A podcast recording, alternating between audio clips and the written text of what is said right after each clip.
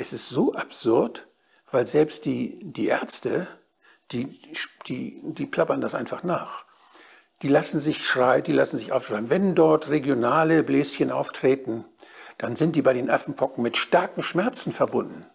Herr Gott nochmal, das ist das typische Krankheitsbild für ein Herpes Zoster. Da müssen die doch wenigstens differentialdiagnostisch die Frage stellen und sagen, halt, stopp, kann das, sind, wieso sollen das Affenpocken, nur weil dieser komische Test von Roche da positiv ist, den die jetzt auf den Markt bringen für teures Geld? Das ist wieder so ein Geschäft, was die machen. Und das Zweite ist, dass die dann natürlich uns wieder Angst machen. Und das ist ein Geschäft, was sie machen mit den Folgen dieser Spritzen, die sie uns wegen Corona angedreht haben. Das heißt, die Nebenwirkungen von Corona werden benutzt, um neue Geschäfte zu erfinden und durchzuführen, um uns wieder Angst zu machen. Es ist eine so perverse Industrie, dass ich finde, Ärzte sollten sowas durchschauen.